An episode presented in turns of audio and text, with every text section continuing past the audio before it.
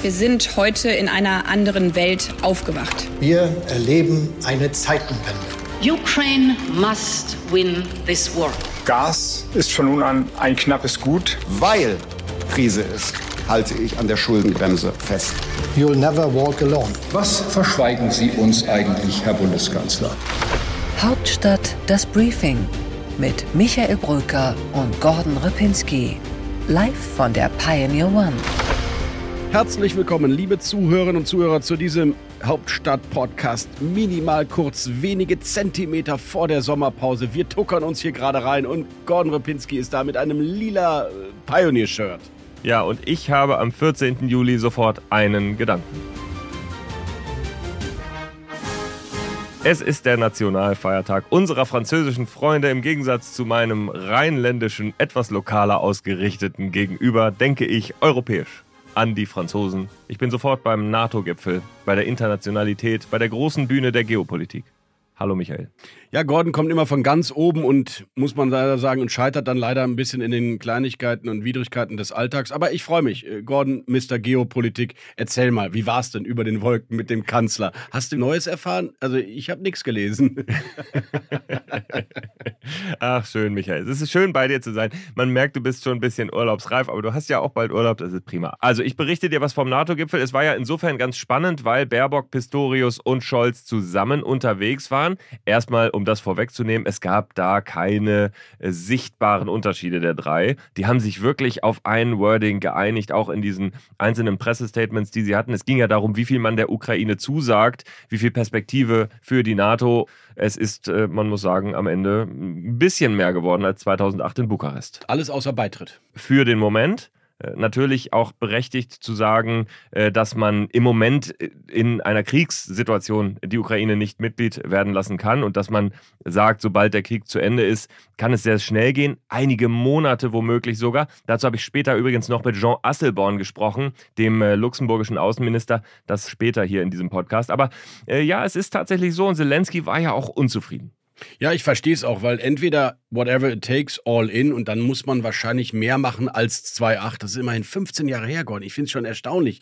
Der ganze Westen, ganz Europa stellt sich hinter die Ukraine und dann kommt es zu den relevanten NATO-Gipfel, auf den alle seit Monaten hinfiebern und am Ende hat man eigentlich kein relevanteres Ergebnis als 2008. Ist natürlich aus Sicht der Ukraine ein bisschen enttäuschend. Genau. Andererseits, wenn man jetzt zum Beispiel eine Einladung aussprechen würde, dann wäre es tatsächlich auch so, dass man unmittelbar danach Kriegspartei wäre äh, bei der NATO. Deswegen sind geht wir das ja im Moment. Schon nein, eigentlich. Nein, sind wir nicht, Michael. Sagt Claudia Major, sagt Wolfgang Ja. Ischinger, sagt Stefanie Babs, nur Gordon Repinski nicht. Ja, wir liefern Waffen. Das ist nochmal was anderes, als äh, ob wir Kriegspartei sind im Sinne von, die NATO muss dann einen Mitgliedstaat verteidigen. Also das ist schon nochmal was Könnte anderes. man nicht einfach denen beitreten können und ausnahmsweise in diesem Fall den Bündnisfall nicht anwenden können? Hm, Ja, das ist eine super Idee, Michael. Das wird dann interessant zu sein, wann der Bündnisfall angewendet wird oder nicht. Die NATO ist ja dadurch so stark, dass es da eben keine Relativierung gibt. Das ist, glaube ich, äh, sogar dir klar.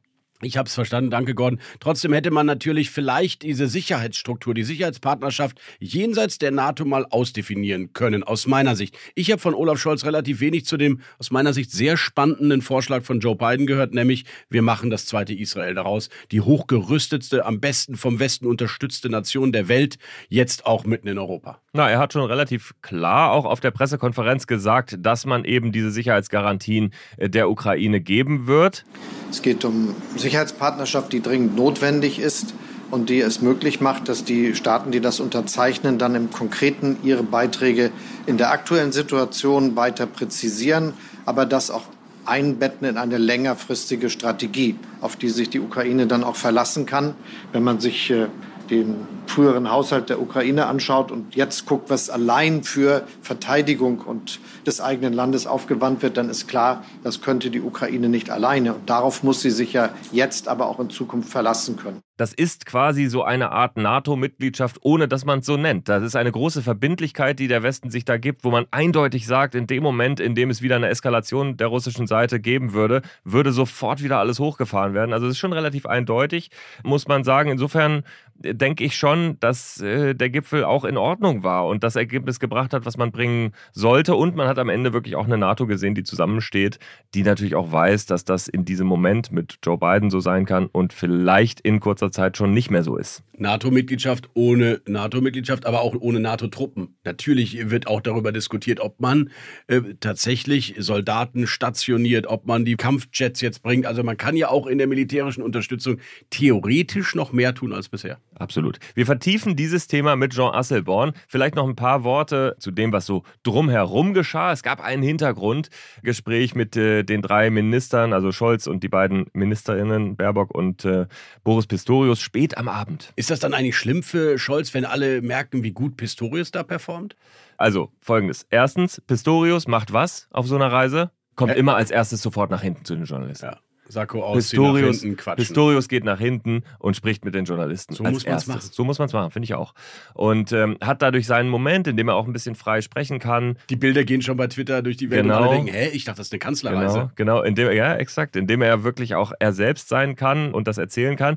Auch Baerbock ist auf dem Rückflug dann mal nach hinten gekommen zur Frage von Jemen-Klausel und wie es da jetzt weitergeht bei Rüstungsexporten. Auch da sprechen wir später in dem Podcast nochmal drüber. Aber da hatte man schon so ein bisschen das Gefühl, ah, sie musste das thematisch schon sehr einengen, damit Scholz äh, das akzeptiert, dass eben eine seiner Ministerinnen da einen Hintergrund macht. Das ist jetzt wirklich nur eine Mutmaßung meinerseits, aber so hat es sich angefühlt. Nee, wenn du die drei zusammen hast, spricht der Kanzler. Das ist wirklich eine Verschiebung der magnetischen Späne auf den Kanzler. Die meisten Fragen gehen natürlich auch in seine Richtung. Und das waren natürlich dann wahrscheinlich tolle, tiefgründige und wahrscheinlich auch sehr informationsreiche Antworten, die dann kommen. äh, das- ist er da im Hintergrund deutlich anders das- als dann doch draußen? Genau, ich spüre die Ironie. Nein, es, äh, ja, also sagen wir mal so. Ich kann ja keine Details aus diesen Hintergrundgesprächen jetzt berichten, aber zum Beispiel gibt es ja eine Ausgestaltung, was du vielleicht auch an Deutung zulässt und was nicht. Und, und Scholz hat zum Beispiel eine ganz klare Regel für sich, egal in äh, wie tief im Hintergrund er sich befindet, er würde niemals aus internen Gesprächen etwas berichten. Da gibt es schon andere, habe ich auch andere Klar. Politiker schon Hat Merkel erlebt. auch nie gemacht. Das ich, Ja. Man darf es auch Aber nicht. Ich glaub, das Merkel- ist so die Todsünde der Ja. internationalen Politik. Aber Merkel hat eine Interpretation geliefert. Hm, über ihre Sie Gespräche hat eine Interpretation, genau. Sie hat nicht wörtlich irgendwas gesagt, keine Zitate, aber sie hat eine Interpretation geliefert. Wobei Scholz schon erzählt aus seinem äh, Gespräch mit Putin. Dem letzten. Daraus erzählt er immer wieder mal in der Gründen, warum Putin und wie er argumentiert hat. Ich glaube, da hat er so ein bisschen diesen Comment verlassen. Also, da würde ich jetzt mal allgemein sagen, es gibt ja auch eine Halbwertszeit der Vertraulichkeit. Ne? Also, wenn etwas nicht mehr unmittelbar geschehen ist, sondern vielleicht schon ein paar Tage, Wochen oder Monate her ist, dann kann man auch mehr andeuten von dem, was passiert ist. Und ähm, bei Scholz ist es so, dieses Unmittelbare aus dem Gespräch heraus, selbst wenn das nicht kontrovers war, da würde er nie etwas erzählen. Also, ich finde es trotzdem interessant mit ihm, äh, der Hintergrund. Ich fand es auch mit den dreien interessant, aber niemand würde da versuchen, irgendwie sich rauszuschälen, einen anderen Akzent zu setzen und so. Das, das würde da nicht passieren. Und Scholz kam natürlich zu spät zu diesem Hintergrund, weil das Dinner vorher Ja. eben länger lief. Deswegen fing der Hintergrund nicht um 10 an, sondern erst um 11. Pistorius war in den Tagesthemen und ich stand dann so ein bisschen dabei, wie er in den Tagesthemen war.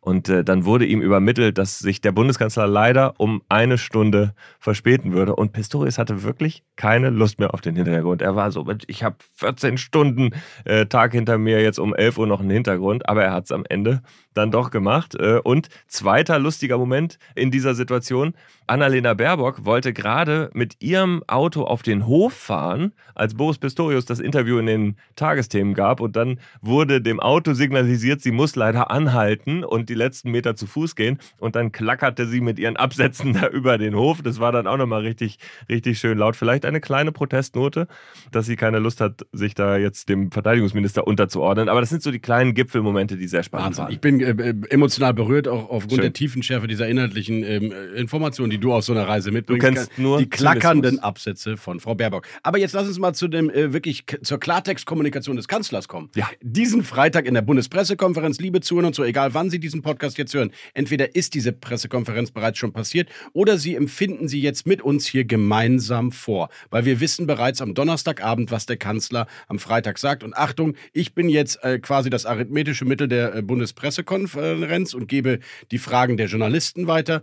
Gordon Repinski erleben Sie jetzt in den folgenden Minuten live als Bundeskanzler Olaf Scholz. beziehungsweise als das arithmetische Mittel der Antworten von Bundeskanzler Olaf Scholz. Und äh, hiermit äh, würde ich sagen, beginnen wir die Bundespressekonferenz. Guten Tag. Ja, bitte, Herr Brücker, bitte.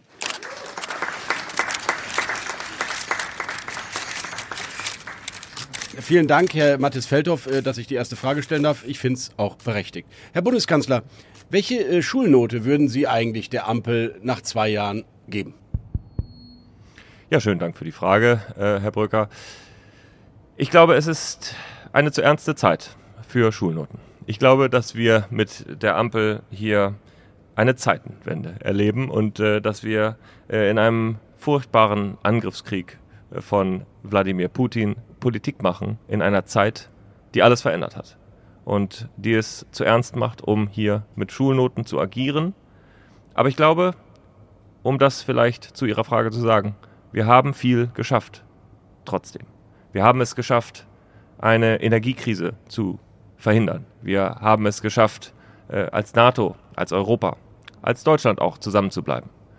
Äh, wir haben trotzdem viele Gesetze erlassen und wir sind weitergekommen an dieser Stelle. Äh, ja, vielen Dank, Herr Bundeskanzler. Ich wollte mit Ihnen eigentlich über die Bildungsrepublik reden äh, in Deutschland, aber egal. Äh, mein Name ist äh, Stefanie Uchtmeier von der Lünebecker Volkszeitung.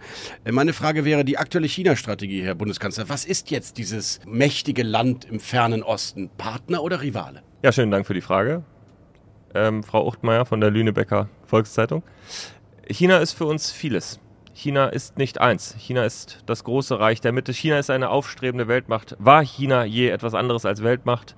Womöglich war es nur ein kurzer Moment, in dem dieses große Reich das nicht war. Und für uns ist China dreierlei.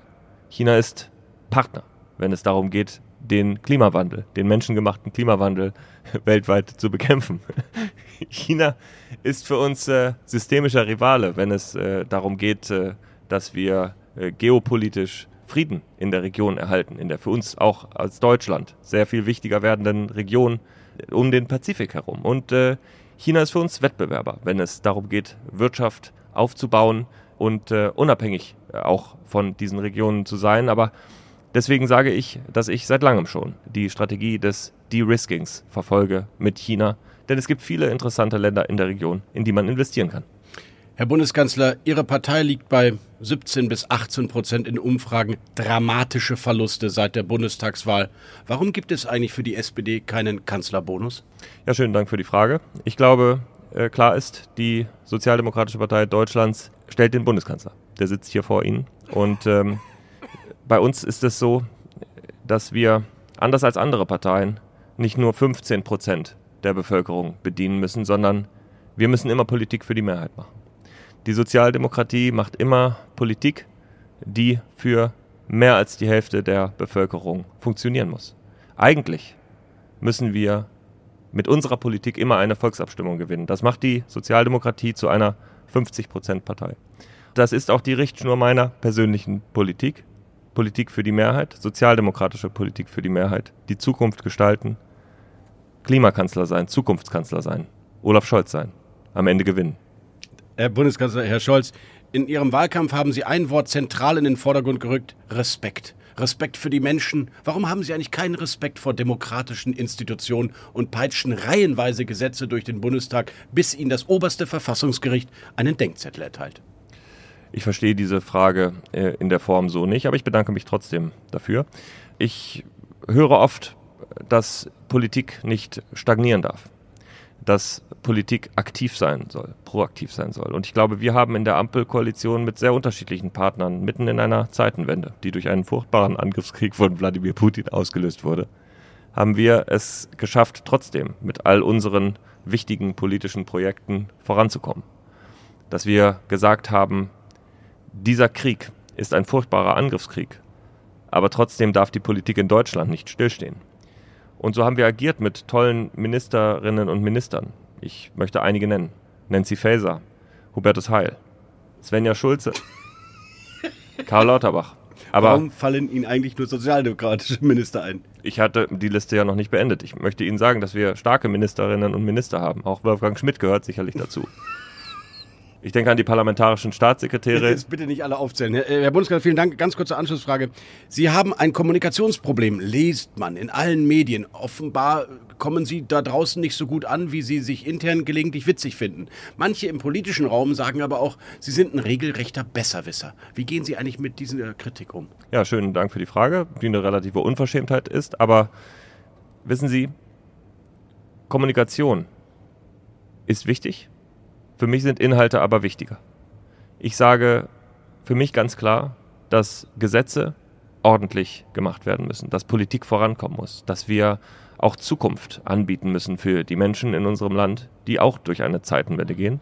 Und ähm, deswegen konzentriere ich mich voll auf die Politik, die Inhalte. Ich weiß nicht, ob Sie früher, Herr Bröker, mal die Werbung gesehen haben von einer Milchschokolade, die gesagt hat, keine Mark in die Werbung, jede Mark in die Schokolade. Und das ist ein bisschen das, was meine Politik auch umschreibt. Und falls das die letzte Frage in dieser Bundespressekonferenz war, lassen Sie mich noch einen Hinweis geben auf den Klimaclub, den ich unterstütze international. Und wo, glaube ich, die Mongolei letztens beigetreten ist. Und ich halte das für einen sehr großen Erfolg. Und äh, weitere Länder werden folgen. Der Klimaclub, eine meiner großen Errungenschaften. Herr Bundeskanzler, die letzten Fragen definieren wir hier in der Bundespressekonferenz, denn Sie sind zu Gast bei uns und nicht umgekehrt. Deswegen hier die letzte Frage. Friedrich Merz als Kanzlerkandidat 2025, was löst das bei Ihnen aus? Der Bundeskanzler der Bundesrepublik Deutschland bin ich. Ich habe vor, nochmal anzutreten und wenn die Bürgerinnen und Bürger mir das Vertrauen noch einmal schenken, weitere vier Jahre zu regieren. Mit am liebsten der Koalition aber auch andere Koalitionen sind denkbar. Wer gegen mich antritt, ist mir in dieser Stelle nicht so wichtig. Ich respektiere jeden Wettbewerber und auch, wie hieß der nochmal gleich? Friedrich Merz. Friedrich Merz. Und auch Friedrich Merz. Und ich glaube, dass es am Ende eine Entscheidung der Bürgerinnen und Bürger, womöglich aber auch der Bürgerinnen sein wird, ob man Friedrich Merz wählt oder nicht. Und ich freue mich auf dieses hohe Lied der Demokratie, das wir da feiern werden. Vielen Dank, Herr Bundeskanzler, für diese Bundespressekonferenz.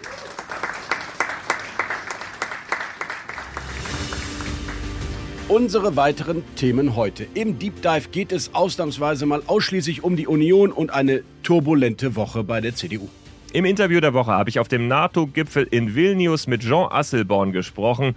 Der ist der Außenminister Luxemburgs und es ging natürlich um die Ukraine und eine mögliche NATO-Mitgliedschaft. Bei What's Right analysieren wir die freien Wähler in Bayern und welche Stärke sie bundesweit entwickeln könnten. Bei What's Left geht es um Rüstungsexporte und die Frage, in welche Länder man jetzt eigentlich Waffen exportieren kann und in welche nicht. What's Next mit unserem Chefkorrespondenten, Chefforensiker und allem, was irgendwie mit Chef anfängt, Rasmus Buchsteiner bis hierhin, liebe, liebe Zuhörerinnen und Zuhörer, leider nicht weiter, denn sie sind noch nicht Pionier. Sie könnten es aber werden und dann sich Gordon Repinski ganz anhören. Dafür müssen sie Pionier werden und vor allem diesen Podcast, in dem wir uns ja noch über diverse Themen streiten werden, Michael Brücker und ich äh, unerbittlich streiten werden. Aber am Ende finden wir womöglich auch wieder zusammen. Das ist der Hauptstadt-Podcast, den Sie jede Woche am Freitag hören können mit dem Interview der Woche. Hochkarätig natürlich, aber auch nicht nur das. Sie können unseren Newsletter lesen, der erscheint jeden Tag, im Sommer dreimal in der Woche und die vielen anderen Produkte aus der Pioneer-Familie. Kommen Sie an Bord, dann können Sie zwei wirklich kluge Ökonomen hören, zum Beispiel Lars Feld und Justus Haukapp in ihrem Ökonomie-Briefing. Es gibt das Investment-Briefing, das Tech-Briefing mit Christoph Käse und Lena Waldle, natürlich der achte Tag mit Aleph Doan und natürlich das Pioneer-Briefing in Gänze von Gabor Steingart. Nur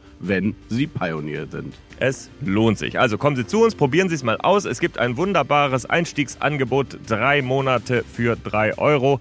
Die drei Euro würde ich sogar für Michael Bröker und diesen Podcast ausgeben. Also probieren Sie es aus, kommen Sie zu uns, wir würden uns freuen.